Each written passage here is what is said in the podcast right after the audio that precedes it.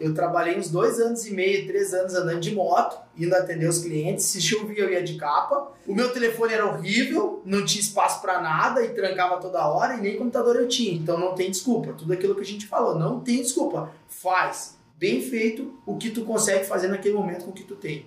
Tá começando mais um podcast da CAP e hoje a gente trouxe um convidado muito especial, Lucas Bindé, vai contar um pouco da trajetória nesse mercado.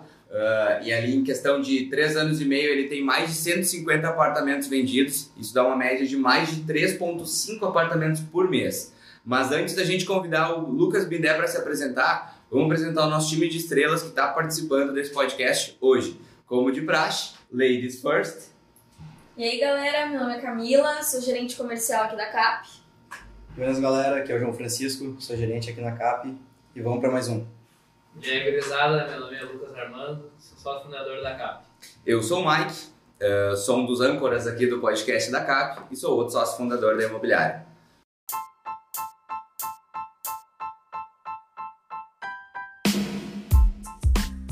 Então, Bindé, uh, eu acho que para a gente começar a te conhecer, conta um pouco da tua história, como era antes de tu entrar nesse mercado, como foi a tua infância, como tu chegou lá. Pode te apresentar para o pessoal. Beleza. Primeiramente, muito obrigado pelo convite. É uma honra estar com vocês, cara, muito parceria, meu brother aí. Uh, meu nome é Lucas Bidé, tô com 26 anos e eu tenho uma história muito engraçada, né, cara? Na minha infância, tudo até ontem, relembrando, assim, na, no, na corrida do dia a dia a gente não lembra, não para pra pensar, mas é interessante. Uh, quando eu tinha 8 anos, eu morava em Três Passos, no interior, e tinha um amigo meu Jonas, a, a gente gostava de jogar videogame. Aí o que acontecia? Ah, não tinha dinheiro, né? A gente era humilde, mãe e pai não davam dinheiro para jogar videogame, era febre lan house, essas coisas, e lá botava um real, jogava uma hora, ou 50 centavos meia hora.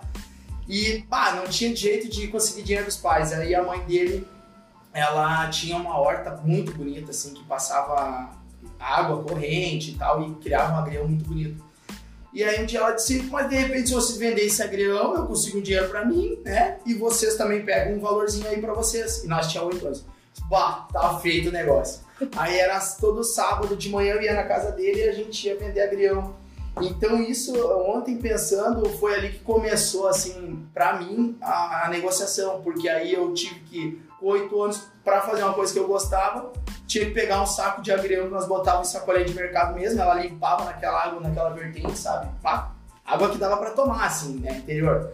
Aí limpava, saía pra rua, ia de casa em casa, batia a palma, oi tia, tudo bem, assim, assim, assim, a gente tá com o agrião bem fresquinho, tal, tal e acabava vendendo. E vendia muito bem. Passava a manhã toda vendendo para passar a tarde toda jogando videogame. Então acho que ali foi onde, na minha história, assim, foi muito legal. Até eu devo isso pro Jonas aí, mandar um abração para ele depois, mandar o vídeo aí, o podcast. E depois, é claro, teve mais coisas também que a gente pode depois conversar ali, que foi a Isso foi esporte também. Oito anos? Com oito anos de idade. Iniciado no comercial já. Já, batendo de casa em casa. Que é uma coisa que o cara não lembra, né? Na corrida do dia a dia e aí acabei lembrando ontem quando eu fui, acabei até querendo destacar isso, né? Pra jogar um Play 2, né? Pra jogar um Play 2. E aí depois vem a história de, de, de esporte também, que me ajudou bastante, né? Com quantos anos que tu começou a praticar esporte? Com 10 anos já comecei na própria escola, escola municipal, que incentivava bastante, foi bem interessante. E ali tem o caso professor, também posso falar um pouco depois. E aí, pá, depois vim morar pra cá, daí vim morar em Voti, uma cidade muito boa, né? Cidade legal de morar. Voti fica quantos quilômetros de Porto Alegre hoje? Ah, agora tu me pegou, deve ficar uns... 50 e pouco, 60? É, uns 45, eu acho. Mas é região metropolitana. É, região, é, é região boa, porque é, dá Costa pra... da Serra já, né? É, muita gente tá indo morar pra lá de Porto Alegre. Inclusive teve até o gerente Mank que mora lá hoje, morava aqui em Canoas. Então o pessoal tá indo lá pra descansar um pouco, digamos assim, né? Uh, enfim, aí vim morar pra lá, com 12 anos e com 12, 13 anos e aí foi muito uma frustração grande porque eu tinha um brother, amigo, muito amigo lá em Três Passos, né? E aí teve, tive que se adaptar com a, o sotaque também, porque lá é só leite quente e aí o pessoal dava risada, era complicado. E aí foi, foi, a, a, gente acaba superando, fazendo amizade aqui, fiz muita amizade boa aqui também e tal. E, e aí que começa a jornada, porque eu comecei a trabalhar ali, comecei a trabalhar na produção, logo também cedo, com 13, 14 anos já ajudava meu tio, que era eh, servente pedreiro, pedreiro. Nesse, nessa época tu não teve nenhum tipo de contato com o comercial, era mais é, produção mesmo. É, daí era produção mesmo. Aí até depois de um tempo até tentei vender uma coisa ou outra, mas não, não foi o forte, assim, o forte foi ir pra produção. E aí eu comecei a pensar, bah, não, não quero isso e tal, e continuei trabalhando, trabalhando, precisava trabalhar, né? E aí trabalhei com empresas grandes também depois. E aí que vem uma história legal até que, ah, tipo, que me motivou a entrar no mercado imobiliário, né?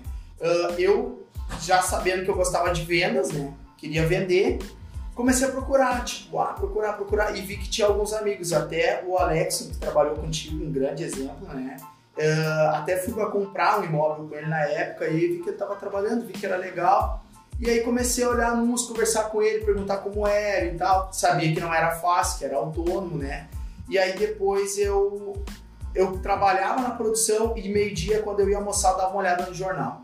Isso com quantos anos, mais ou menos? Isso daí já era com 21, 22. Foi logo antes de entrar no mercado imobiliário. Isso, isso. Já foi antes. Claro, passou, passou muita coisa nesse tempo, dos 14 até os 22, né? Que daí é só produção. E, e também jogava bastante, jogava basquete, jogava rugby, esporte, sempre fui levando junto, assim. Aí com 22 eu comecei, não, não quero mais essa vida. Aí eu conheci a Dani e daí eu, ah, não, agora eu tenho que dar uma segurada, eu tenho que trabalhar e estudar e pensar um pouco mais em mim, não só viver, né? E aí foi que eu comecei a olhar o jornal, o jornal, e uma hora eu vi, ah, um anúncio também, vi precisando de corretor. Ah, falei com o Alexson também, o Alexson eh, já tinha uma boa experiência e tal. Ah, é interessante. E foi aí que eu entro no mercado imobiliário. Então, tipo, arrisco, porque eu sabia que era autônomo, eu tinha carteira assinada, meu salário não era ruim na época, mas era num curtume, era um trabalho puxado, não era fácil. Era bem puxado. Tinha noites que eu chorava em casa, de dor nas mãos, nos braços. Era muito mais difícil que trabalhar no sol, por exemplo, no- na- como, um, como um servente pedreiro. Era bem puxado mesmo, era molhado o serviço. E quando tu saiu do curtume, tu tinha uma estrutura familiar que te permitisse ah, ficar algum tempo sem receber dinheiro? Tu tinha uma reserva de emergência guardado ali para conseguir se manter? Ou foi moda louco mesmo, como a gente diz aqui? Ah, foi bem moda louca, assim, porque reserva de emergência eu descobri que é esse ano, no passado. é, porque o cara gasta, enfim, né? O cara não sabe se controlar. Hoje, graças a Deus, a gente tem um controle melhor. E sempre assim, saía de um lugar para ter que começar no, no outro dia. Não tinha, não tinha como parar. Eh, Meus pais sempre foram muito trabalhador, muito batalhador, nunca faltou nada, mas não era aquela coisa de, ah, tá sobrando, pode ficar de boa, não precisa trabalhar. Tanto que eu comecei a trabalhar bem novo, com 13, 14 anos já tava trabalhando. Show. Ah, e quando tu entrou nesse mercado, tu hum, achou alguma dificuldade, assim, logo de cara, que tu esbarrou? Ah, alguma coisa que tu passou bastante trabalho para começar mesmo? Nos teus primeiros meses, primeiras semanas? Bom, e quando eu entrei, eu, pra ter uma ideia, uma, uma ideia melhor, assim, eu demorei quatro meses para vender. Hoje tem corretor que entra e já vende no primeiro mês, segundo mês.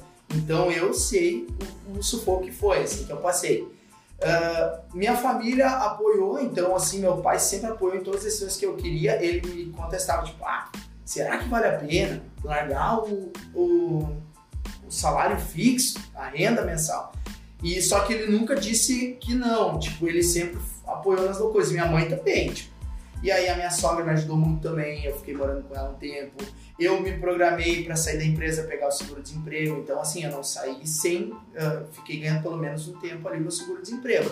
Mas o sufoco que foi de ver os colegas do lado vendendo e eu não sabia, eu não conseguia acompanhar, e eu não conseguia negociação, não sabia mexer no computador.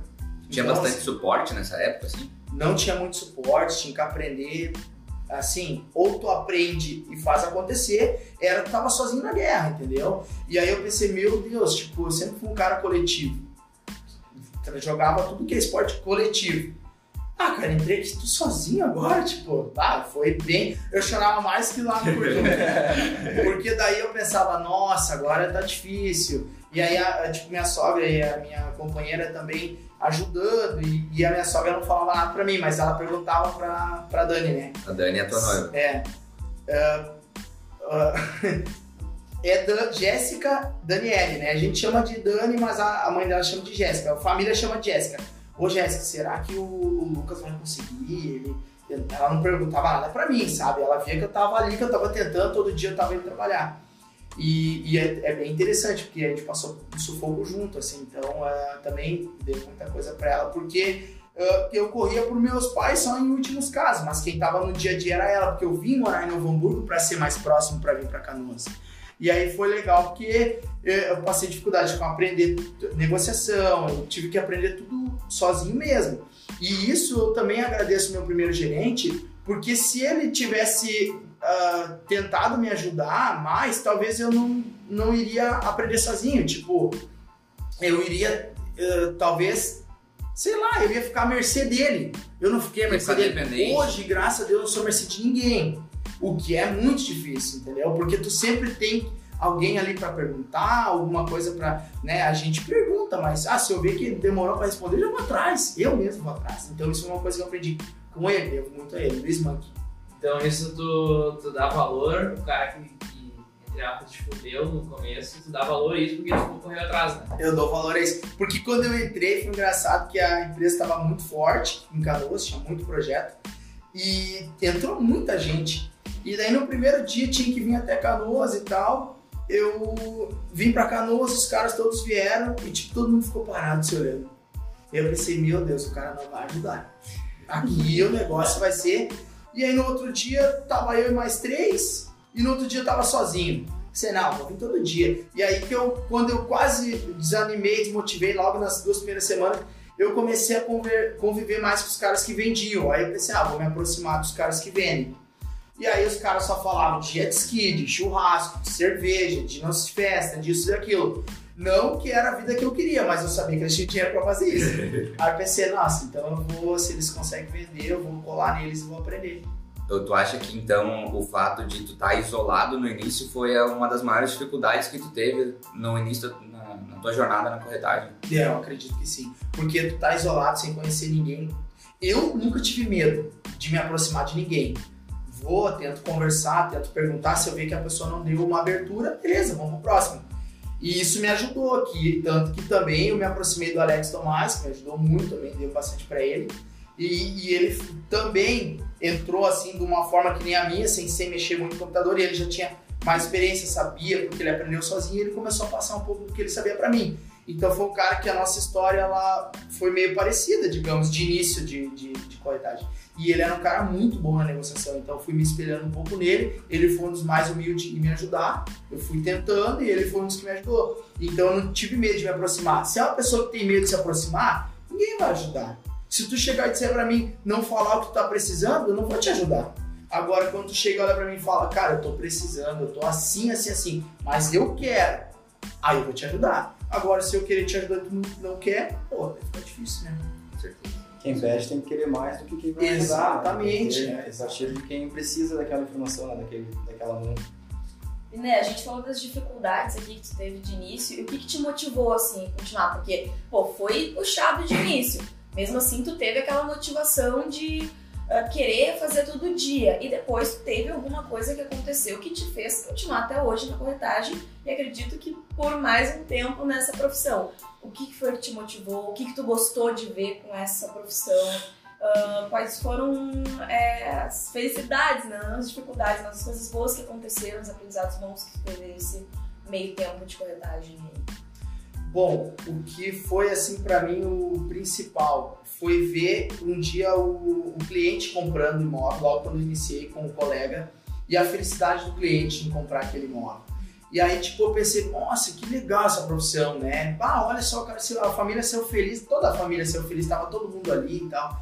Isso foi para mim o que me fez uh, querer continuar. E óbvio, depois também, ninguém trabalha de graça, foi a questão financeira, em saber que se eu faço mais, eu ia receber mais. Diferente de quando eu trabalhava de carteira assinada. Que isso eu acho que eu, todo mundo comentou, o Júlio comentou, acho que o Dário também, que é a diferença de tu poder fazer a diferença, tu poder fazer mais para receber mais. Então acho que isso aí, depois que eu comecei a vender, só me motivou cada vez mais. Né? Depois que a gente sente ali um gostinho, né, de receber é, mais, a gente quer mais, mais, mais.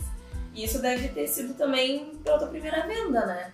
Acredito que isso motiva qualquer corretor que esteja conseguindo, é mais desesperadora que a gente mais corre atrás, mas é que a gente dificilmente esquece, né? É, com certeza. A primeira venda ela é até engraçada, sabe? Porque a gente sabe hoje, vocês até falam bastante nisso nos, no- nos conteúdos, é legal, sobre documentação, taxas, enfim. Eu lá, batalhando pelo, pelo primeiro cliente, aprendi que as redes sociais estavam em alta, fiz anúncios de redes sociais sem ter dinheiro, não sei como eu fazia aquilo, pegava emprestado com meu pai, enfim, peguei uns, dinhe- uns 200 reais na época, fiz um anúncio, deu certo, veio uma cliente muito perfil, muito perfil, na época assim, a entrada dela deveria ficar 10 vezes 100 reais. Ficou maravilhoso, uma coisa muito difícil hoje também, não que não possa acontecer, mas é, é uma coisa rara. E foi a minha primeira cliente. Ela assinou o contrato, ela saiu feliz, eu também fiquei muito feliz porque eu aprendi bastante coisa. E aí quando ela chegou para conversar com o pessoal do correspondente do banco, eu não sabia que tinha uma taxa de 700 reais, que tinha que pagar quando for assinar com o banco, que é, algumas consultoras têm, algumas não, depende da caixa ali. E aí, 700 reais quando for assinar com o banco. Aí a menina falou isso pra ela, eu disse, não, mas isso aqui eu não sabia, eu não tenho esse valor. Daí ainda tentei argumentar, falei que de repente eu poderia emprestar ou, né, talvez até pagar essa taxa porque a falha foi minha, enfim.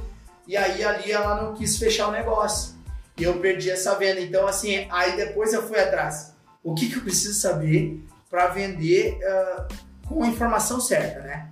Aí peguei tudo detalhado, como que funcionava o cronograma e depois eu adaptei ele. Dali em diante eu não perdi mais nenhum negócio por causa de valor, de taxa ou de informação.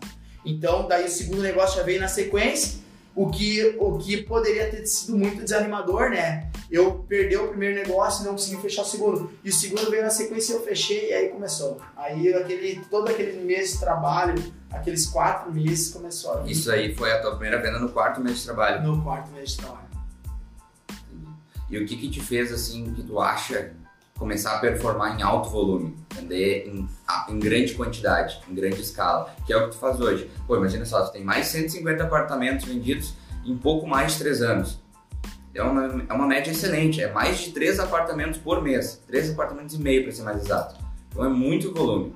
Como é que tu fez para manter essa consistência e para começar a vender em alto volume? O que eu indico para quem começa hoje? Tu, tu entrou no mercado, ninguém sabe que tu é corretor, ninguém sabe. Tu tem que tentar passar para o máximo de pessoas possível que tu é corretor e fazer o máximo de volume possível inicial de cliente. Então o que aconteceu? Eu sim, eu sabia que eu estava fazendo isso, eu ligava todo dia. Na época a ligação é um pouco mais, eh, digamos assim, acessível. Não que não seja, tem horários melhores de ligação ainda, é, tem comprovado isso. Eu fazia ligações todos os dias, todos os dias e mandava mensagem todos os dias. Chegou uma hora que eu já estava com um certo volume grande de clientes. Pela minha própria evolução, de eu colocar que eu era corretor e passar para minha família que eu era corretor. Aí com esse volume todo e junto com o anúncio que eu comecei a fazer no quarto mês, ele começou a me dar um giro alto de clientes. E aí desde então Uh, no quarto, quinto mês eu comecei a receber cliente também da consultora, do meu anúncio, então eu Antes comecei a não fazer. recebia? Não recebia. Sem vender, não recebia. Sério? É, e aí que foi também a dificuldade grande. Se tu não vende, não ganha cliente da consultora ou da imobiliária. né? Tem alguns que trabalham essa gestão. Eu acho uma gestão bem rígida, mas por um lado eu tive que correr atrás do cliente. Então, no quarto mês que eu consegui correr atrás do meu cliente, mostrei a venda e o gerente começou a me dar mais cliente. Então, eu tinha cliente do gerente, cliente meu e cliente que eu buscava de carteiras. Então, eu fiz um volume alto de clientes e a partir daí começou a vir indicação. vamos- Claro que eu estou três anos e meio. No último ano eu tive um volume bem grande, até na questão financeira foi o melhor ano da minha vida. Tava fazendo os cálculos, foi muito bom. Mas não foi o ano que eu mais trabalhei. Então, assim, eu fui administrando. Eu poderia ter trabalhado bem mais. Só que a gente, às vezes, tu, tu cansa um pouco, tu quer manter um ritmo um pouco mais desacelerado. É que nem aquela velha história, né? Não dá pra parar. Tem que continuar. Só que eu não continuei no, no alto ritmo, que esse é o ano eu quero fazer um ritmo maior, assim. Pretendo fazer um ritmo maior. Mas foi isso que aconteceu com o meu vol- volume de vendas. Eu tive várias captações, várias formas de, de clientes. Todo mundo estava começando a saber que eu era cliente na minha cidade, aqui em Canoas. E aí, tanto que depois eu comecei a vender lá na cidade dos meus amigos. Demorou para fazer o ciclo. Aí quando vê, vendi pro, pra irmã do Henrique, né, que é meu compadre, vendi pra um amigo meu de infância que veio lá de Três Passos morar pra cá, morou um tempo comigo, também são uns irmãos pra mim, que são os gêmeos. Por que, que tu acha que demorou pra te começar a vender pra esse ciclo de. esse teu círculo social, na verdade? Porque demorou um pouco pra mim aparecer vendendo. Então, logo eles não viam que eu tava vendendo. Então, né? Ah, o cara não tá vendendo, peraí. E demorou pra ser projetos perto de onde ele estava. Aí, quando começou o projeto onde ele estava, eu tava vendendo. Aí, eu já tava vendendo por tudo. Eu tava sempre com a informação, passando ali, aqui. E aí, começou a gerar negócio. Tudo que é lugar. Tipo, Acredito que chega um momento que tu vira autoridade pro teu círculo social, eles começam a te ver como referência naquele negócio, e aí sim tu começa a ser chamado, ô, fulano, um amigo meu quer comprar. Não, fala com o Bindé. O Bindé é meu amigo, ele tá vendendo pra caramba, então vamos lá falar com ele. Foi isso que aconteceu. E aí também teve um tempo que eu tava só aqui em Canoas e aí eu vi que na cidade de Novo Hamburgo eu tinha amigo, que se eu fosse um pouquinho mais pra cá eu pegava Porto Alegre. E aí a gente aprende na dor. Por quê? Porque uma cidade uma hora para um pouco a venda. Aí tu é obrigado a ir pra outra cidade. E hoje, graças a Deus, eu vendo em todas as cidades. É difícil uma cidade que eu, que eu não consiga vender, se o cliente me pedir, né? De acordo com a demanda. Uh, dá pra notar, Binder, pelo que tu falou até agora, que todas essas dificuldades que tu teve, seja de não ter dinheiro para lan house, ou então de não, não ter muito suporte no início, ou de não ter conseguido fechar a primeira venda, todas essa, essas dificuldades tu conseguiu usar como uh, um trampolim, mas ao invés de usar como desculpa, tu usou como motivador para fazer dar certo depois. Então, depois tu começou a vender agrião, depois tu viu direitinho o que, que era todas as taxas, e muito bom, muito bom. Dá pra dizer que então É. todas essas dificuldades que tu teve, tu usou todas elas pra conseguir melhorar. A favor, né? É, usar a Ah, favor, isso aí né? eu Muito bom. Fantástico. É, eu, isso é uma coisa que eu acho que vem um pouco da família também. É, a família nunca desistiu, assim, né? E minha mãe também sempre foi bem guerreira. Minha mãe tem co- como exemplo, assim, todo mundo que conhece ela gosta dela, é difícil não gostar. E aí, pô, ou tu arruma desculpa e não faz, ou tu vai ali e faz acontecer, né? Eu acho que isso é uma coisa que seria o meu forte, assim. Não, nunca parei pra pensar, mas agora o João refletindo, realmente, ah, aconteceu isso, vamos melhorar para que na próxima vez não aconteça. Ah, aconteceu um obstáculo aqui, o que, que a gente precisa adaptar? Isso é uma coisa que hoje eu demoro um pouco, mas na época era rápido. Eu errei em tal negócio, eu preciso mudar. Eu já mudava na hora, já fazia o que, que precisava fazer para ter o resultado. Hoje eu sou um pouquinho mais lento, tenho um pouquinho mais de paciência. Mas ainda assim, sempre que eu vejo um obstáculo, eu não me abalo. Bindé, pelo tempo que a gente trabalhou junto, eh, eu lembro que por uma fase, assim, na tua jornada na corretagem, tu trabalhou junto com a tua noiva. Eh, conta pra gente como é que foi um pouco dessa experiência, como é que vocês se dividiam, como é que era a organização de trabalho de vocês, e se era produtivo ou não era produtivo. Bom, a Dani, quando eu falo dela, chega até me arrepiar, né? Porque é minha companheira, minha parceira de negócio e tudo. Ela nunca gostou de venda. Ah, porque eu não quero vender, isso e aquilo. Aí eu disse, não, mas vem, tenta nos ajudar, tenta me ajudar, vai ser legal, vai ser bom, porque tu é organizada. Ela sempre foi muito organizada em casa, então eu já pensava, se ela é organizada desse jeito em casa, ela deve ser no trabalho também. E ela era muito elogiada no trabalho, todas as empresas que ela trabalhou, e eu sabia disso. E ela estava estagiando no Sebrae, hoje ela trabalha no Sebrae lá, efetivo, né? Mas na época ela estava estagiando. E aí eu disse pra ela, poxa, tu vai até Porto Alegre, de Novo Hamburgo, vamos até Canoas, trabalha junto comigo, que essa, teu, o teu salário eu tenho certeza que tu vai dobrar, no mínimo. Aí ela também, já um pouco de saco cheio, dia todo dia Porto Alegre, tudo bem, vamos tentar. Veio só para me ajudar na organização. Chegou no primeiro dia, botou tudo em ordem. O negócio foi de outro planeta. Era desorganizado? e com- eu, pra mim, eu era organizado, né? Com meus clientes eu sabia a situação de cada um, mas ela é uma organização muito diferenciada. Então, assim, colocou tudo em ordem, começando pela mesa. Hoje eu tenho uma mesa organizada, não posso ver minha mesa desorganizada por causa dela. Então, assim, foi muito bom. É, nos primeiros dias ela começou a organizar cliente, tudo, e aí no final ela já sabia o que, que aquele cliente podia comprar, o que, que ele queria comprar e se ele ia ter filho ou não. Se ele queria ter filho ou não. Ela sabia cada um, ela dizia: esse fulano aqui ele vai conseguir comprar só mês que vem. Então era um negócio bem organizado. Então ela me ajudou a organizar. Ela me ajudou no início a os, os clientes, ela começou a contatar. A gente separou os clientes que era da consultora para ela e os clientes que eu captava para mim. E aí nós tinha duas plataformas. Eu focava aqui, ela ali, e a gente ia vendendo dos dois lados, indicação e tal. Uh, no início ela só agendava, chegava, ela cumprimentava, dava uh, atenção para o cliente e falava que eu ia atender na mesa ali. Ela acompanhou alguns atendimentos que, comigo e no final ela estava atendendo já os clientes dela e eu atendendo os meus. Não conheço hoje alguém tão bom em negociação que nem ela. Tipo, com certeza é uma das melhores que eu já vi muito boa negociando, muito carismática. Às vezes, quando eu tô um pouco desanimado, na mesa eu lembro dela e eu preciso passar, ela passava uma energia que contagiava pro cliente, assim. Acho que eu já falei isso pra ela, mas se eu não falei, ela vai ouvir. e, cara, desde a hora que o cliente entrava na, na, na, central, no plantão, desde o final da negociação, o cliente saía, assim, parecia que o cliente estava encantado. Eu tinha isso comigo quando eu entrei, eu era um cara que contagiava, um cara sempre animado, sou ainda bem motivado. Sorrisão. É, sempre pra frente. Eu acho que o cliente está adquirindo uma, um imóvel é uma coisa que tem que ser bom para ele, tem que ser uma energia boa. E se a energia for boa desde o início, vai ser até receber a chave, vai ser na vida dele. E isso eu tenho tentado passar para os clientes. Mas a diferença é que às vezes eu ia para o lado técnico, que ela também ia, mas ela conseguia voltar né, nessa, nesse para contagiar. Então, resumindo, a gente conseguiu alavancar as vendas dessa forma. Ano passado eu trabalhei praticamente sozinho, ela saiu no início do ano, acho que março, abril.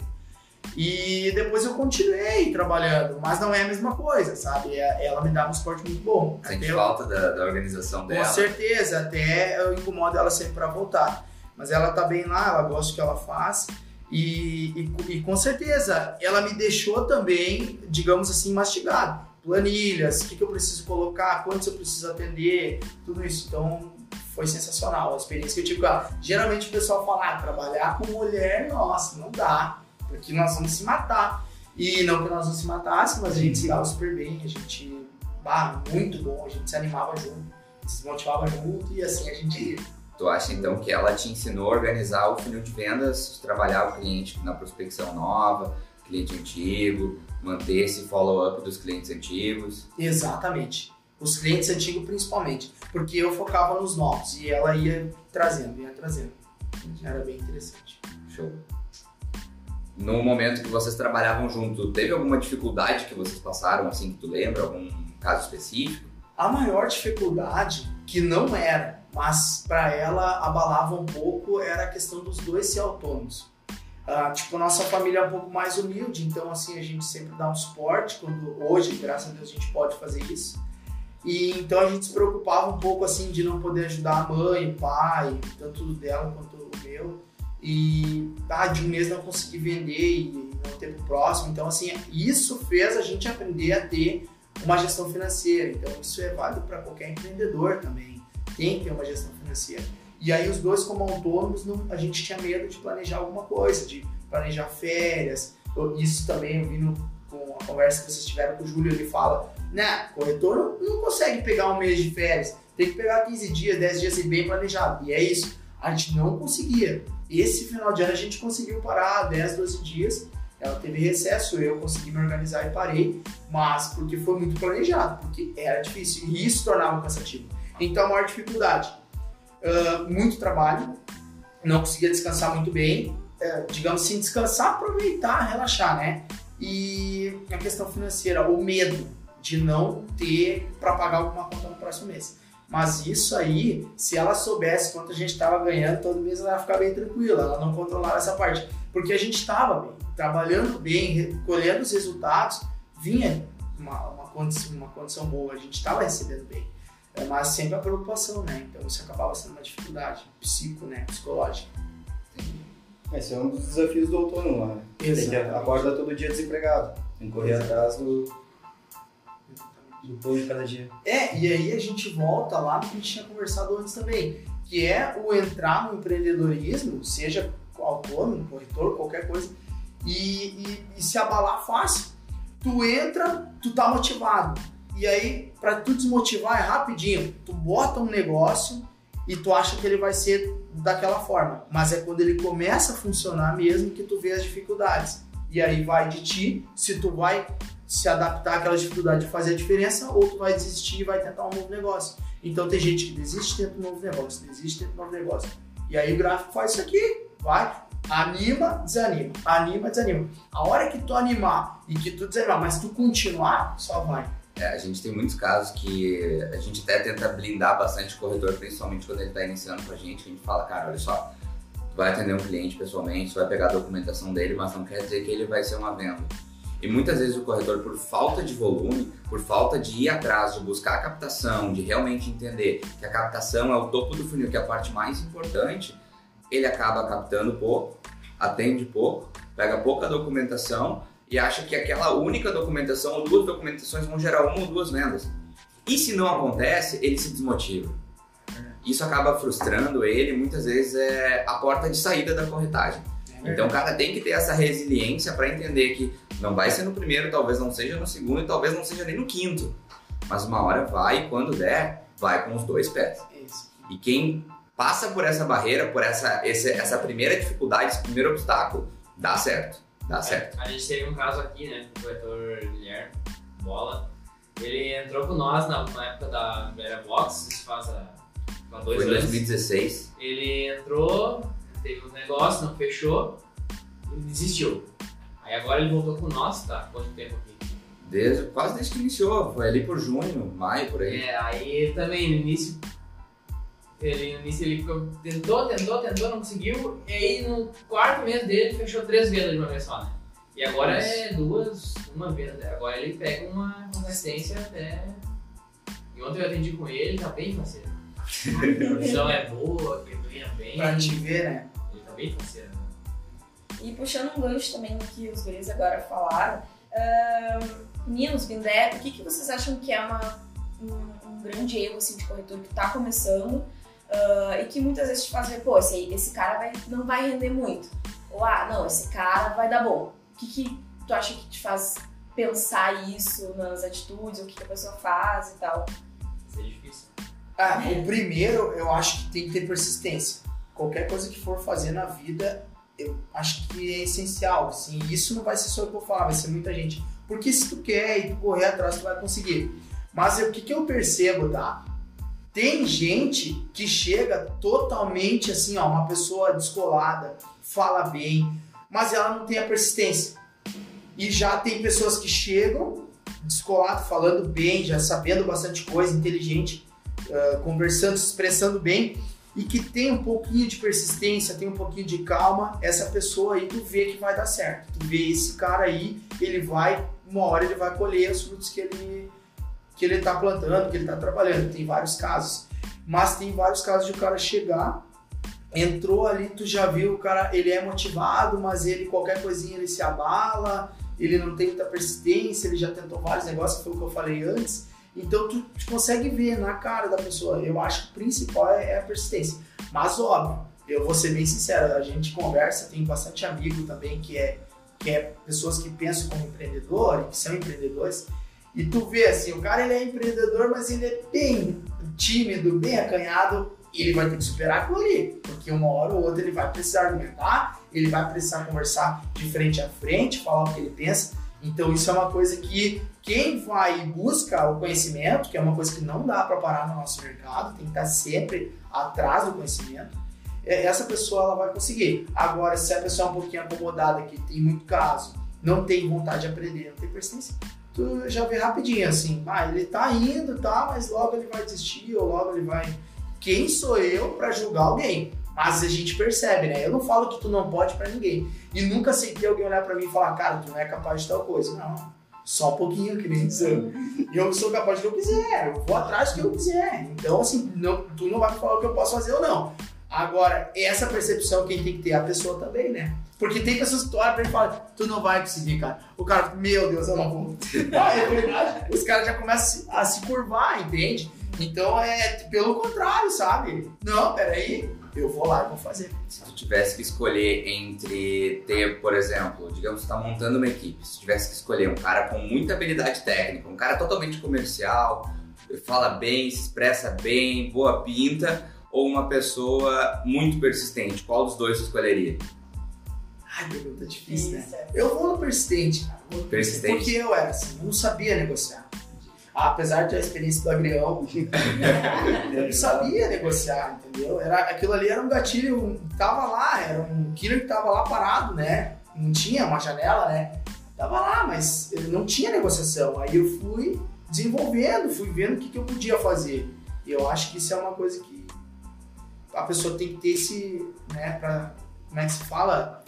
Tem que ter um feeling para poder se adaptar rápido. Isso também é um diferencial. Poder de adaptação. Exatamente. Até para quem tá ouvindo e não sabe, eu conheci o Bendé bem antes da corretagem.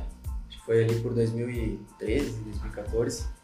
Ah, A gente jogou rugby junto, mas desde sempre, assim, conheci o Bendé, sempre teve essa malemolência, aqui, essa ousadia, alegria dentro de campo. Ele tinha cabelo, né? Tinha cabelo na época também. Ah, tinha um cabelão, cara. E era magrinha, era magrinha. Isso aí.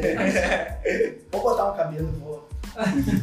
Não, é... Eu acho que a gente podia botar num, num dos vídeos uma foto do Bindé com cabelo. Boa, né? boa, boa. Mas pegando esse gatilho que o João falou, eu acho que eu devo muito isso na minha família, cara. A minha família, eu sou Lucas Bindé de Souza. Os Souzas estão nessa região aqui e os Bindé são lá do interior de Campo Novo, Três Passos, região noroeste. Até tive lá esse final de ano, foi muito bom. A Dani, ai, eu não quero isso, já meus pés no barro, tá brincando assim. Aí eu disse, não, vamos lá que vai gostar. Cara, que povo que contagia. Não tem, é... É alto astral, assim, de manhã até de noite. Se tu acordar cedo, eles estão animados. Se tu acordar de noite. Então, assim, se tu uh, tiver com eles uh, até tarde, eles estão animados. Então, isso vem muito da minha família, cara. Minha mãe, inclusive, eles são muito animados. Eles contam piada direto, eles estão sempre contando história. Eu contei essa história de como eu comecei lá pra eles. Eles, vai, eles ficavam arrepiados. Contei várias coisas que, claro, hoje não vai passar, porque senão não tem tempo. Mas muita coisa que eles dão risada assim, e, e eu junto, porque foi, foi emocionante, assim, foi legal o que eu consegui superar. E eu tenho um primo que é jogador, ele passou muita dificuldade também, que é atleta. Então a gente sabe que é difícil e, e tem que ter persistência. E meu primo também foi persistente. Mas voltando nisso que o João falou, de ser um cara extrovertido, engraçado e tal, eu sempre procurei trazer energia. E um dia eu tava trabalhando na produção, um pouco desanimado, e eu olhei pra um brother, meu amigão, o Joe, um abraço pra ele. E eu olhei pra ele e falei, ô Joe, tu, ah, o que, que tu gosta de mim, cara? Porque tu, eu sou teu amigo, mas o que tu acha legal de mim? Ele falou, cara, tu tá sempre animado, tá sempre rindo. Daí até me emocionei no dia, porque tu não para pra pensar. Mas, cara, se tu tiver todo dia motivado e animado, tu contagia. E depois que eu comecei a ler e entender isso, era real. Eu fazia alguns testes, tipo, chegava num lugar assim, animado, todo mundo ficava animado. Chegava num lugar meio triste, todo mundo ficava triste. Então, assim, isso tem explicações para isso. Então, graças a Deus, a minha família, ah, muito bacana mesmo, assim, muito ah, engraçada e animada. Assim. Bindé, do momento que tu entrou no mercado imobiliário, questão de três anos e meio, até hoje, tu acha que teve alguma diferença no mercado? Tu acha que a forma de trabalho, como tu iniciou, como é hoje, mudou? Tu acha que continua a mesma? Que que tu, qual que é a tua opinião relacionada a, essa, a esse tempo de evolução do mercado? Sim, eu três anos e meio não é muito tempo para falar, né, digamos assim, porque já teve muitas mudanças. A gente viu o Dário, o Júlio falando. Mas eu entrei no início da, da era digital, digamos assim. Eu já entrei onde quem fazia o digital já fazia a diferença. Então isso eu já consegui ter essa percepção. Uh, o que, que mudou? Sempre vai mudar alguma, algum detalhe de financiamento, porque a, tanto o banco, a caixa, enfim, eles estão sempre se adaptando, a construtora está sempre se adaptando. Então, assim, sempre vai mudar alguma coisa, mas nada que a gente não consiga adaptar para fazer daquela forma a melhor possível. Uh, o que, que eu vejo assim? Eu, eu vejo que tem momentos que o banco dá uma segurada, então a gente tem que saber ir se moldando, se adaptando conforme o banco trabalha, conforme a construtora trabalha. Mas o nosso método de trabalho, eu acho que ele tem que ser o mesmo, que é manter uma divulgação, divulgação forte, que é aparecer em vários lugares. Se tu manter isso, consequentemente tu vai continuando o mesmo trabalho, passando sempre a informação certa para o cliente, porque vai alterar, a taxa era 700, é 500, é 800, sempre em busca do valor exato, do valor certo, o mais aproximado possível, porque vai alterar, mas assim, uma alteração gigantesca, acredito que o mercado agora está melhorando bastante, a economia está melhorando, então a gente vai se adaptando com isso também. Não vai ser um, oh, nossa, agora não tem mais, mudou. A gente vai ter que saber se adaptar. Mas é aquela coisa, é, desde que eu entrei até agora, não foi nada radical. No último podcast, o Dairon comentou sobre a Helena Schultz, que é uma corretora que até hoje ela vende uh, médio alto padrão tal, de uma grande consultora, a Mionic uh, E até hoje ela faz ação de rua. Em algum momento na tua jornada tu chegou a fazer ação de rua, tu fez o chamado pirata, tu trabalhou dessa forma, como é que foi? Sim, no início foi, na verdade, foi o que mandaram fazer, tipo assim, né? Não, vai, pega esse panfleto aqui e vai pra rua. Eu não era tímido, eu poderia ir bem tranquilo pra rua, mas, cara, sinceramente, tá? Não desmerecendo quem vai, não desmerecendo quem faz, mas quando eu entro no mercado, eu avalio várias coisas, eu olho todo o ambiente. Quem tá vendendo mais e mais fácil eram os caras do, do virtual, do digital, que estavam no WhatsApp, que era uma coisa que também hoje o cliente já tá praticamente só no WhatsApp. E eles já faziam isso. Então eu pensei, não, não tem por que eu ir para a rua se eu vou vender pouco indo para a rua. Posso vender? Posso. Mas eu vou vender assim, fazer a diferença. Porque os caras estão fazendo a diferença aqui dentro. Então eu fui, fiz, foi bom para mim pegar a conexão com o cliente, conversar, tentar entender, mas não foi o meu tio diferencial. Assim, tipo, teve cases de sucesso que entraram na consultora e iam pro trem e faziam acontecer e vendiam muito mas eu. Claudio Mira é um bom exemplo desse. Claudio né? Mira é um baita exemplo, até ia falar. Cara, até hoje eu acho que ele faz isso, ele é muito bom, ele se conecta com o cliente, mas ele faz um diferencial na rua, então isso é uma coisa que eu não tinha essa percepção de fazer. Fiz, mas poucas vezes, assim dá pra contar nos dedos, quatro, cinco vezes. A tua principal forma de captação hoje é o digital? Sim, é, é, hoje é os, os contatos que a gente recebe da consultora e os contatos de rede social, Instagram e Facebook entendi. E tu costuma investir bastante, assim, nessas redes? No ano passado investi bastante. Tu tem esse número? Eu tenho, assim, aproximadamente 800 reais por mês. Por mês? É, teve mês que eu botei mil, teve mês que eu botei 500. Então, a gente coloca 800 reais. Esse mês eu pretendo fazer uma forma diferente, talvez investir um pouco mais, abrir novos canais também. Mas o que eu faço até hoje é Instagram, Facebook. Show. E WhatsApp, né? Hoje em dia o WhatsApp também é uma ferramenta boa, status ali. Tu sabe mais ou menos, Lindé, quantos clientes tu costuma atender por mês novos? Quantos clientes tu costuma captar? Uh, o que eu preciso atender pelo menos 10 novos todo mês. Isso é o que eu preciso, né? Pessoalmente Mas, ou digitalmente? Pessoalmente. Pessoalmente. Pessoalmente. E para atender, e atender pessoalmente 10 clientes, quantos uh, clientes WhatsApp. no WhatsApp, quantos leads tu precisa? Eu preciso uma média de uns 80 clientes assim por mês. Então tua conversão é 8 para 1, 8 digital para fazer uma visita. Isso aí.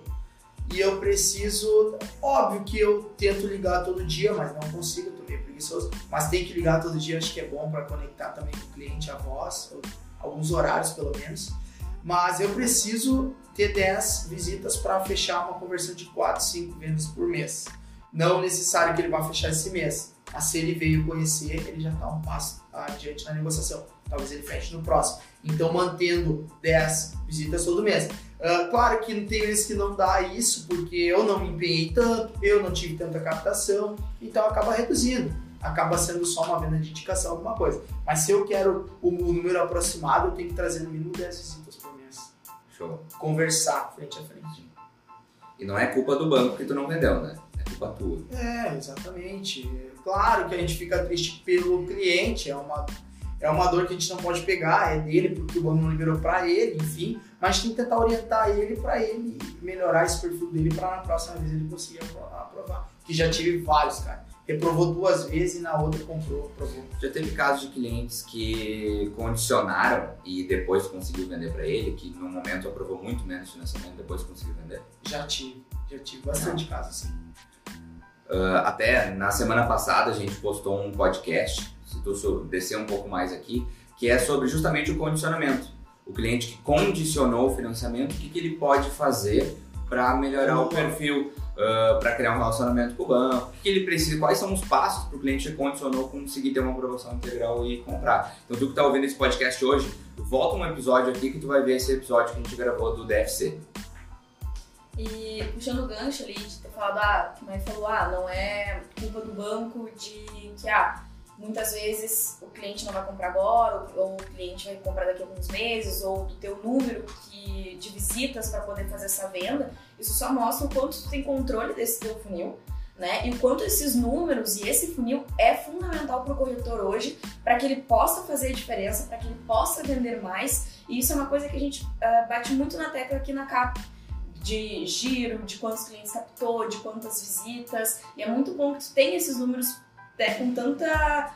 Uh, Precisão. Precisão, exatamente, quando tu trouxe aqui. Isso só mostra que esse controle faz com que também tu saiba como que tu chegou nesses resultados que tu tem até agora e que menos número é porque tu não te empenhou ou menos número é, né, Exatamente. uma autorresponsabilidade por conta disso e também, pô, se tu fez tudo certinho no teu funil, já, tu já sabendo os teus números, é por isso que tu consegue daí fechar suas 3, 4, 5 vendas todo mês, né? Exatamente. Consistência, né? É, e aí que tá a diferença. Tipo, a Dani que me ajudou com isso, isso eu tenho na minha cabeça, mensurado. Eu posso fazer mais, eu posso fazer menos. Eu sei quanto eu preciso fazer. Mas a Dani me ajudava na questão assim, quantas documentações a gente mandou para análise, quantas a gente converteu, quantas a gente ainda pode converter. E aí a gente tinha uma todo mês quanto foi botado em análise, quanto dá para botar no próximo mês, quanto foi vendido naquele mês. Então ela tinha tudo mensurado isso aí. Hoje eu não tenho mais. Tenho até dezembro. Janeiro eu já não fiz, provavelmente eu não faço. Mas é uma coisa que ela me ajudava muito. Eu tentei organizar no passado, é muita coisa, é... enfim. Mas isso aí é bom, é bom o corretor fazer. Isso que dá para fazer bem tranquilo. Todo mês ali colocar quantos colocou análise, quantos fechou. E, e não esquecer dessa análise que não deu, uh, não analisou, deu alguma pendência porque eu já perdi negócio assim. Eu já aprovei o cara, agora em dezembro, ó. Eu aprovei o cara em dezembro, ele condicionou. Ele queria em Porto Alegre. Eu disse pra ele, calma, confia em mim que vai dar certo. Eu só vou tentar ajustar aqui e ver algum desconto. Não deu Porto Alegre. Em janeiro eu olhei lá, busquei as documentações e lembrei dele, eu tinha esquecido, tinha pra praia, final de ano. Chamei ele e disse, tem um negócio pra ti. Um baita negócio. Só que é em Gravataí, mas é um baita negócio. Bah, cara, fechei semana passada em Gravataí. Se tivesse me falado, ó, se a Dani tá, ela não vai ouvir, se ela vai matar. Mas se ela tá, ela me ajuda nesse negócio, entendeu? Eu não perdi a negócio. Então é uma coisa que o corretor tem que fazer. Comigo aconteceu bem parecido com a Marina Couto. Chamei ela, fui ali e tal, e ela queria porque queria comprar em São Leopoldo uma casa, daí não dava, ainda era baixo. A gente tentou dar uma ajustada para comprar em Novo Hamburgo. Daí tá, beleza, vou ali, vou tentar chamar. Já tinha meio que desistido, porque não tava fluindo já aquele assunto. Aí fui e falei, ela, bah, Camila, a gente conseguiu comprar aquela casa em São Leopoldo. Eu pensei, cara, será que eu deixei passar alguma coisa, alguma coisinha que ela poderia ter feito, sei lá, de conversar com o chefe do cara, de fazer algum negócio? Como é que essa pessoa, como é que esse corretor conseguiu fazer essa venda e eu não consegui fazer, sabe? E aí até vem um sinalzinho de alerta que eu fiquei tipo, pô, o que, que, eu podia ter feito diferente, sabe? Pra não deixar, porque ela conseguiu fechar. Isso. Então alguma coisa dava pra ter feito. Dá uma dorzinha de cotovelo, ah, né? Eu já tive vários casos, vários casos, e sempre buscando esse alerta. O que, que eu preciso fazer? E na maior, na maioria das vezes foi um pouco de falta de atenção da minha parte uhum. e foi o deixar o cliente esperando. Que também eu vi o Júlio falando que o diferencial é responder rápido. Hoje em dia tem que ser rápido, tem que ser informação boa e tem que ser uh, ter atenção em toda a negociação, porque alguma coisinha que tu deixou escapar, tu vai perder negócio. E às vezes é claro, acontece, tu fez todo o teu trabalho e não deu venda, acontecia comigo e com a Dani, a gente ficava muito triste, mas isso é do jogo. É do jogo, é. Ô, Vidé, só uma curiosidade. Tu sempre foi uns top 5 do, do Rio Grande do Sul, ele tem 400 corretores, desde quando começou, tem maior VGV do Rio Grande do Sul. É, qual foi teu melhor mês? De vendas? Dezembro de 2018. Quantas vendas deu? 13 vendas. Porra. 13 vendas. Eu ia Dani, daí, eu ia Dani. daí deu quase 2 milhões de. Bah, deu muito VGV. É, eu não lembro, eu nunca mensurei pelo VGV, né? O Darius, o que mensurava, o Mike. Mas eu não. Eu sempre fui pela venda, eu focava só na venda, focava só em ajudar aquele cliente ali, nem pensava na comissão, que nem eu falei esses dias, né? Eu pensava em ajudar o cliente. Se eu ajudo o cliente, ele fecha o negócio, eu ganho dinheiro. Então, depois que tu começa a pensar que tu tá ajudando as pessoas, tu começa a ganhar mais dinheiro também. Então, eu não pensava no, no, no valor final. Mas esse mês ali teve um lançamento e tal. Inclusive, até tem um exemplo do colega, agora em dezembro de 2019 ele fez 12 vendas sozinho. Eu tava aí com 13. Então, assim, dá para fazer. Só que ele trabalhou bem, ele usou uma estratégia diferente. E nesse mês que tu vendeu 13, o que que tu acha que foi o teu maior diferencial para te conseguir fazer essa venda, para te ter a gestão desses clientes? O que teve alguma dificuldade? Como é que tu conseguiu superar para fazer esse número que é absurdo? É absurdo. Sim. Uh, o que, que aconteceu? Estava previsto o lançamento também, que não tinha muito projeto na, na, cidade, aqui em Canoas, e isso aí foi um diferencial, porque a gente já tinha clientes para esse projeto. Então, é, foi o que aconteceu com o Nicolas em dezembro agora. Ele já tinha clientes para aquele projeto que lançou. Então, esses projetos, quando eles são muito esperados, vai vender. Vai vender, porque ele já é muito esperado por muitos clientes. O que aconteceu? A Dani organizou toda a documentação, aprovou todos os clientes, tudo um pouco antes. E quando lançou o projeto, eles já estavam sabendo o que, que eles tinham aprovado, o apartamento que eles queriam comprar. Então foi toda uma organização dela e eu buscava o cliente e passava para ela aprovar. Buscava o cliente e ela aprovando e já deixando engatilhado. Quando lançou, a gente já começou a fechar os negócios. Então esse aí é um, é um caso exceção, não é um caso todo mês. Mas quando tu tá organizado, tu sabe o cliente quer aquele projeto ou o cliente já tá, tu já consegue ir direcionando, ajustando antes, passando e aí o cliente já vem mais ajustado, já mais fechado. Então foi uma coisa mais rápida. Claro que não foi os 13, foi alguns em uma cidade, outras em outras, porque a gente já estava num volume de vendas também. É, isso mostra a importância do, da planilha de clientes, né? É verdade. Então, vai, tu não tem produto naquele momento para aquele cliente, mas quando lançou alguma coisa, tu já sabe todo mundo que estava interessado, o cliente já te conhece, tu já visitou ele, tu sabe quem é, sabe o que, que é que ele precisa. Às vezes a gente tem preguiça de atender o cliente que é para um projeto futuro.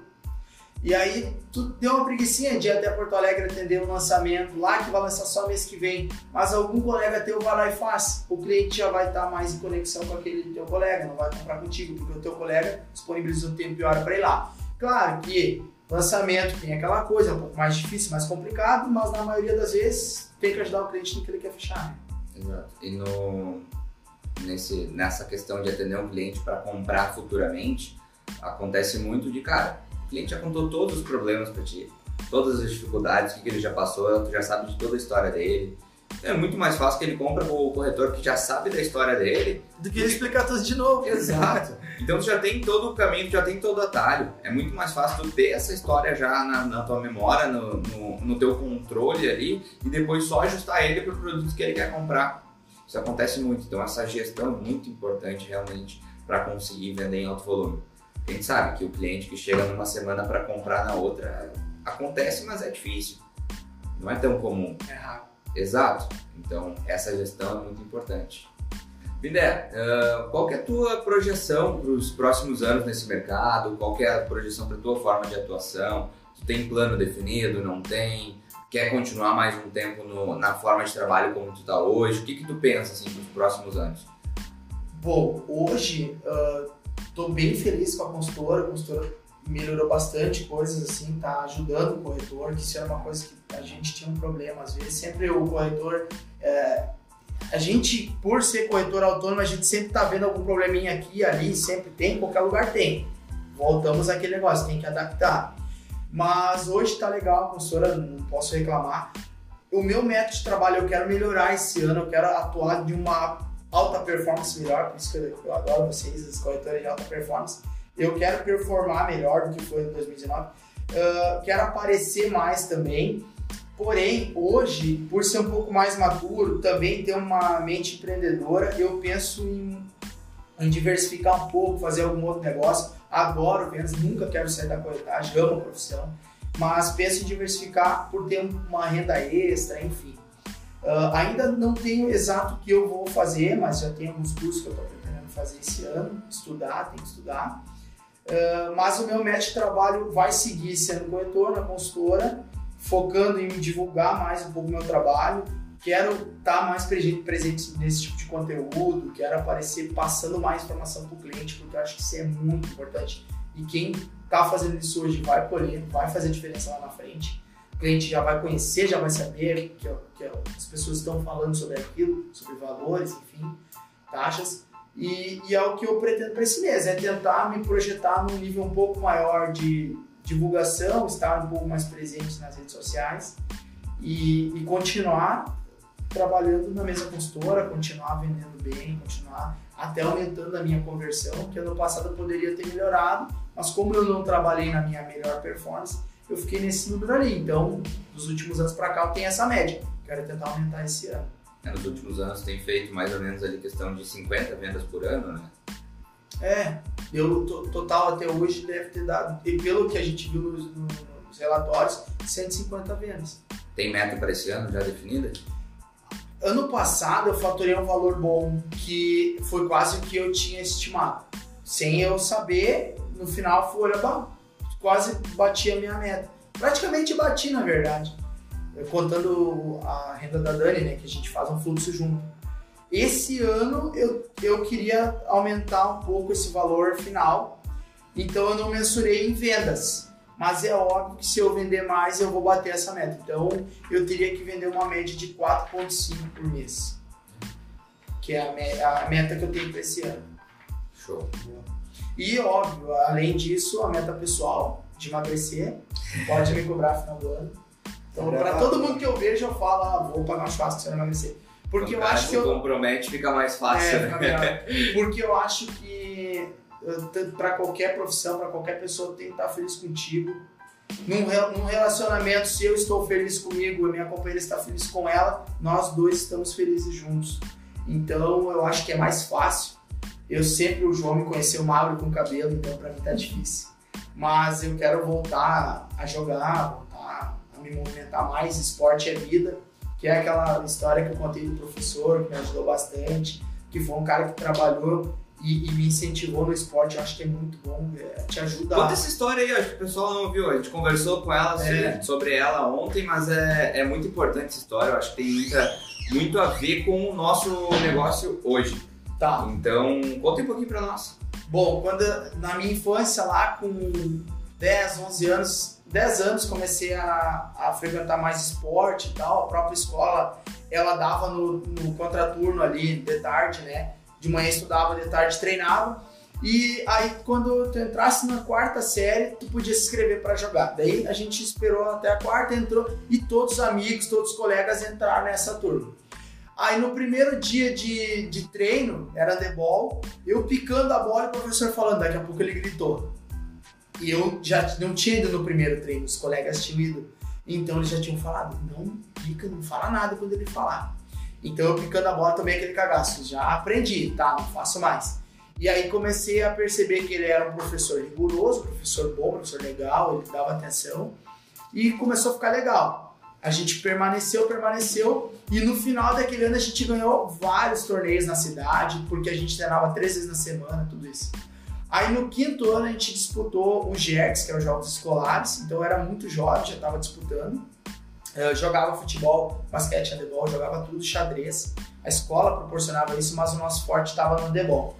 E o professor, depois a gente descobriu que ele ganhava, ele não ganhava praticamente nada. Se fosse um valor, era irrisório, por ele estar treinando todo dia de tarde. Ele dava aula de manhã, que era o que pagava o salário dele. Exatamente. E ele dava aula pra vocês à tarde sem, sem ganhar nada. Até onde eu sei, praticamente não ganhava nada. Deveria ganhar alguma ajuda de custo, deveria, mas até onde eu sei, não ganhava nada de salário para treinar a gente de tarde. E aí, o que, que aconteceu? Ele botou nós num nível muito alto de, de desempenho, a gente treinava muito forte, ele nos passava os vídeos das seleções que jogavam na época. Então, assim, com 11, 12 anos, treinando bastante, olhando vídeo de, de, de seleções jogando para poder eh, se basear, ter uma ideia de como era o jogo de alto nível, já, com 11 anos já tinha essa cabeça, já, já tinha essa visão. E aí o que aconteceu? Ele jogou nós em altos níveis, fomos pa- ganhamos as primeiras etapas, segunda etapa, terceira, viemos parar na última do Jergs em Capão da Canoa, que era a etapa final da- do estadual. Passamos quatro etapas, todas campeões, só passo campeão. E na última etapa foi muito boa também. Foi muito legal, a gente ficou vice-campeão em segundo lugar, perdendo só para a escola militar, que era uma escola que aquele, aquela equipe era só de handebol e ela treinava todos os dias. Os caras tinham 11, 12 anos, mas eles já tinham, tipo, na época um treinamento diferenciado de físico, tanto que eles eram muito maiores que nós. Mas a gente chegou de igual para igual, dois tempos de, de prorrogação, no final, 5 minutos, 5 minutos. Os caras ganharam de um gol de diferença de nós. A gente teve um expulso também, que é um dos gêmeos que veio morar para cá. A gente tem uma irmandade desde lá.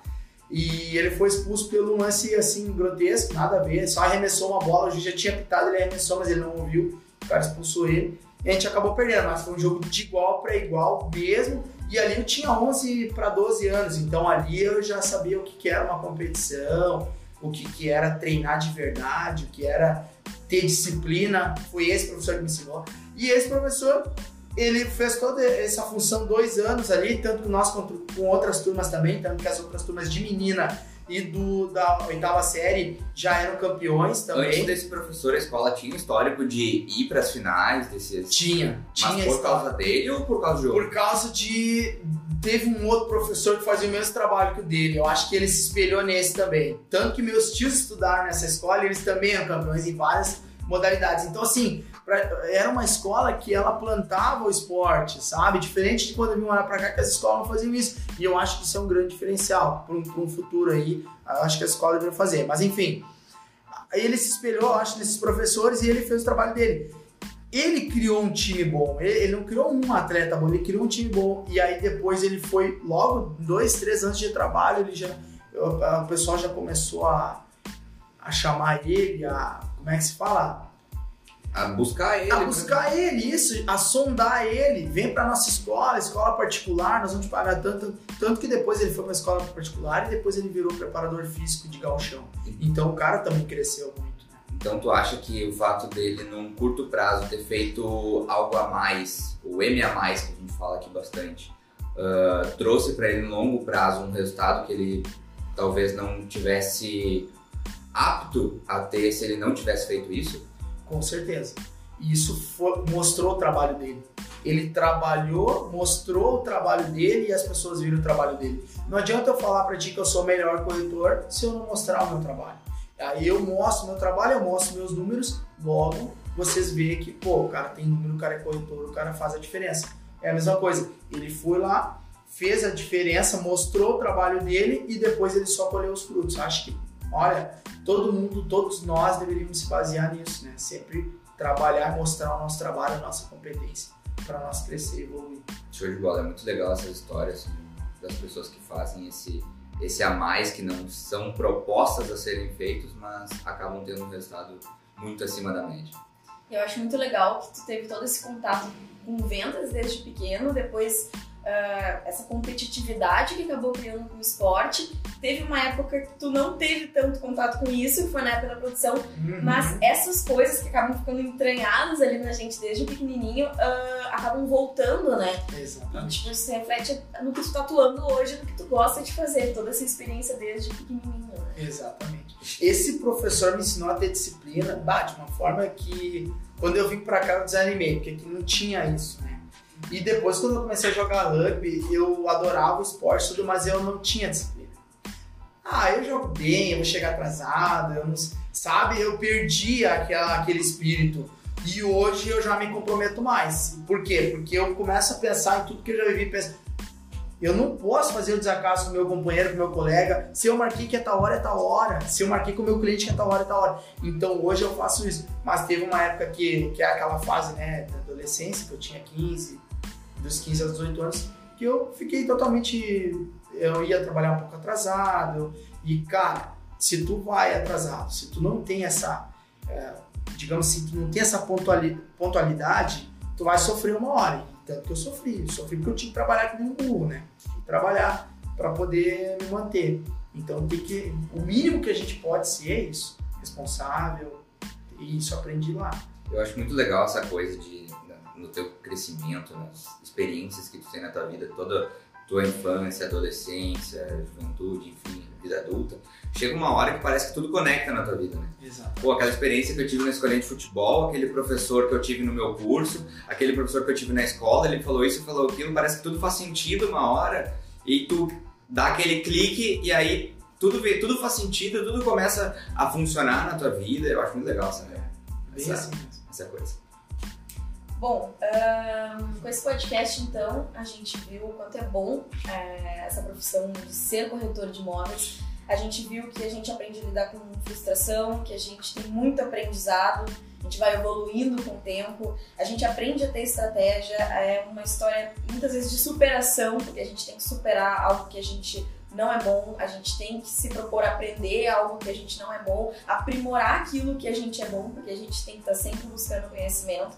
Que competitividade é importante, a gente aprende a ser resiliente, mas que sem esforço e persistência não vai rolar, né? Exatamente. Então, se tu tá também ouvindo esse podcast, conta pra gente como é que tá sendo essa experiência de corretagem, conta o que que tá passando, qual que é a parte boa, qual que é a parte ruim, porque isso vai nos ajudar também a crescer muito, a trazer mais conteúdo e, bom, contar um pouquinho da gente, sempre a gente tá tentando trazer um convidado, a gente quer ouvir também de ti que tá ouvindo o podcast, como é que tá sendo pra ti essa experiência. E sempre tem história, né? Todo mundo vai ter história, todo mundo tem os seus pesadelos, digamos assim. E uma coisa que eu falo bastante, hoje, hoje eu falo com um pouco mais de prioridade, é manter humildade para aprender, é buscar informação, é, é ter, assim, manter o teu psicológico também mais tranquilo. Sempre que tu passar por um momento difícil, tu tem que parar para pensar consigo mesmo. É uma coisa que hoje eu leio, eu estudo sobre isso porque eu tive momentos assim, minha companheira também, momentos de decepção total, frustração, de desanimar, de não ter vontade de fazer nada. E a gente tem que ter uma conversa com, consigo mesmo. É muito bom isso, é muito legal esse trabalho que vocês estão fazendo, conversar, trazer experiências, trazer histórias. Mas cada um tem que ter a sua humildade, tem que ter a sua persistência. A gente passa isso para poder uh, trazer um material melhor e para desenvolver as pessoas também. E cada um conversar consigo mesmo todo dia, de noite, enfim, qualquer hora de descanso, para poder ver o que, que dá para melhorar, para poder se acalmar também no dia a dia, que é estressante, não é fácil para ninguém, isso a gente sabe também. Uh, mas é isso aí, é bah, muito legal a conversa da minha parte, adorei, adorei estar aqui. E tô aqui ainda, se vocês. A gente quer agradecer muito a tua presença, Bindé. É muito importante ter esse. Todo o pessoal que está ouvindo aí em casa, no carro, enfim, poder ouvir tua história, entender as dificuldades, entender que nesse mercado não são só flores, muito pelo contrário, tem muito problema, mas que tem obstáculos, eles estão aí para serem superados. Tá? E espero que a tua história possa inspirar histórias de jovens que estão entrando no mercado, pessoa de um pouco mais idade que está passando por dificuldade, que tem que dar a volta. Espero que essa história realmente inspire o pessoal, porque a nossa intenção com esse podcast é justamente trazer mais conhecimento para quem talvez não tenha oportunidade de buscar esse conhecimento no seu local de trabalho. Então a gente quer distribuir isso para o maior número de pessoas para realmente fazer a diferença no pessoal que está iniciando no mercado ou no pessoal que está no mercado já há bastante tempo, mas está estagnado. Então, sem dúvida nenhuma, acho que foi muito válida a nossa conversa. Obrigado por ter comparecido, obrigado por contar suas experiências. Uh, eu acho que esse episódio vai ser um dos melhores episódios que a gente já teve até hoje, justamente pela riqueza da história que tu trouxe pra gente. Boa, Uh, Bindar, queria te agradecer também, sempre foi um exemplo para mim, tá? Desde da época do rugby, dentro da cancha, e também quando entrei no mercado imobiliário. Tá? Então, mesmo a gente não tendo muita diferença de idade, sempre tive como exemplo e sempre admirei. Muito bom. Boa, obrigado. Lucas obrigado por ter vindo aí podcast. Vai ter próximo, né? Vai, vai ter sim. Tem que trazer a Dani agora, né? Vou, vou trazer, vou trazer. o Beto. É, tem bastante gente pra trazer, com Mas, certeza. obrigado. E a meta é ser feliz, né? A meta é ser feliz. E, e se conectar também. Às vezes eu percebo que eu tô um pouco afastado dos meus amigos, cara, eu encho o saco deles. Ano passado eu pensei, ah, eu não vou falar com eles, que eles não falam comigo. Não interessa, cara, eu mando a mensagem igual, eu tento, pelo menos a minha parte eu faço, porque eu gosto deles, entende? Então, assim, se eu gosto deles, talvez eles não. Ah, a minha ideia tá me enchendo o saco. Mas eu gosto do cara, eu quero ter o cara próximo de mim. Então, assim, eu mando uma mensagem aí, fulano, vamos conversar, vamos trocar uma ideia. Porque a gente tem que estar conectado, cara, com a família, com os amigos, pra gente poder ser mais feliz, desestressar do dia a dia, que é, é bem cansativo para todo mundo, não é fácil. E, e como eu falei antes, quando eu vou lá de noite, eu sento em casa, eu penso, nossa, meu dia foi bom, hoje eu tô feliz, hoje eu tô tranquilo. Uh, se aconteceu alguma coisa ruim, naquele momento eu já paro e penso, não, eu vou tentar uh, passar esse obstáculo de novo. Eu mesmo converso comigo mesmo para mim trazer um dia melhor, para mim fazer um dia melhor pro próximo. Então acho assim, meta é ser feliz, cara, e o resto vem. Dinheiro vai vir, a gente vai correr atrás de tudo e a saúde, a gente vai performar para ter uma saúde boa também e viver até ficar bem velhinho. Cantar bastante história. Show de bola. Eu queria te agradecer também, Bindé, por ter vindo. Lembro desde quando eu entrei ali, o Lucas falava assim, ah, aquele cara vende bastante também ali, ó. Aí mostrava lá o O cara aqui. Aham. Então é muito bom estar hoje aqui falando e a gente conhecer um pouco da tua história e saber tudo que tu conseguiu e dá pra conseguir ao longo do tempo. Show de bola. Corretor, tu que tá ouvindo aí, gerente, enfim, uh, tá ouvindo o nosso podcast, esse conteúdo ressoou contigo, te ajudou de alguma forma, manda pra gente, comenta, marca a gente no Instagram, a gente vai botar depois o link para entrar em contato com todo mundo que tá aqui nessa mesa, mas principalmente mostra pra gente a tua experiência, o que que tu tá vivendo e como que a gente pode te ajudar, como conta uma história tua pra gente poder pegar essa história e daqui a pouco trazer um case parecido pra gente conseguir trocar ideia. A intenção é ser, que esse conteúdo seja rico para todo mundo que tá ouvindo. Ah, e um detalhe importante que eu esqueci, tá? Das dificuldades.